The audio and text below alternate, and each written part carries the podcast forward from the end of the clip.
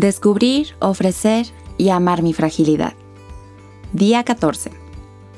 Hola, hola, bienvenido, bienvenida nuevamente al reto de descubrir, ofrecer y amar mi fragilidad. Soy Dani Valverde y sigo contigo. Seguimos ahora en el tema del fracaso que hablábamos ayer. Y ayer también decíamos la importancia de nombrar las cosas, nombrar lo que descubrimos en nosotros ponerle nombre a nuestros problemas también. ¿Cómo te fue con esta pregunta? Hoy me gustaría que alcanzaras a tocar un poco la idea de las percepciones. No es fácil hablar de eso porque literalmente, como dice el nombre de percepción, cada quien lo puede percibir de diferente manera o cada quien puede tener una percepción distinta la percepción que tenemos de las cosas viene a ser esto de desde dónde miras lo que miras.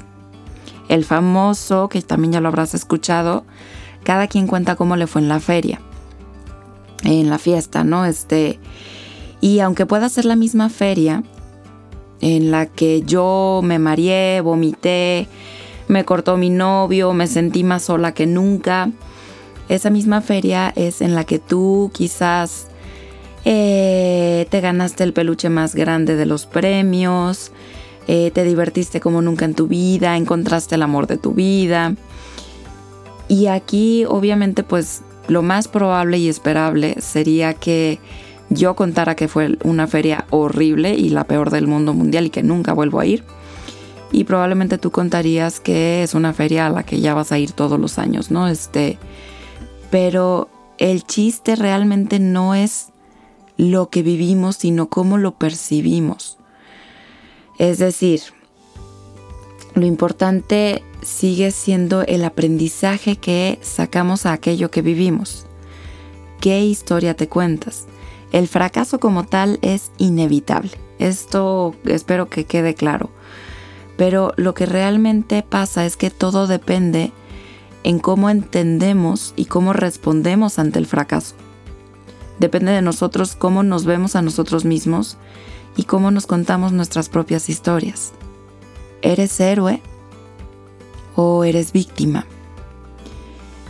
El cómo vemos el fracaso de los demás también dice mucho de cómo vivimos el fracaso nosotros mismos en nuestra propia experiencia.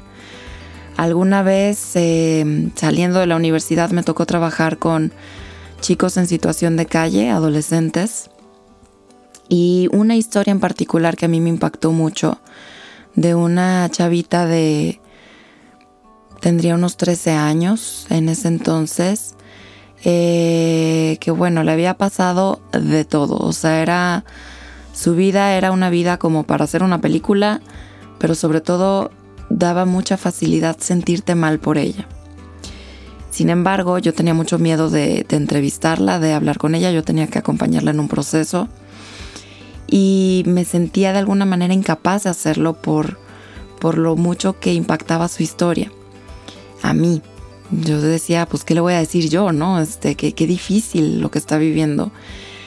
Y pues bueno, finalmente cuando estuve con ella, a pesar de que tenía historia de eh, pues pobreza extrema, estar mendigando en la calle, enfermedad, alopecia, este, violaciones, eh, Muchas cosas le habían pasado y a pesar de todo esto, lo primero que me dijo es, eh, me siento privilegiada de estar viva. Jamás me lo esperé, jamás lo olvidé. Porque yo iba exactamente con la perspectiva contraria de lo que íbamos a hablar. Yo iba a hablar del fracaso, ¿no? Este, y me resultó ser que ella no era víctima en su vida. Ella era sobreviviente. Ella era una heroína.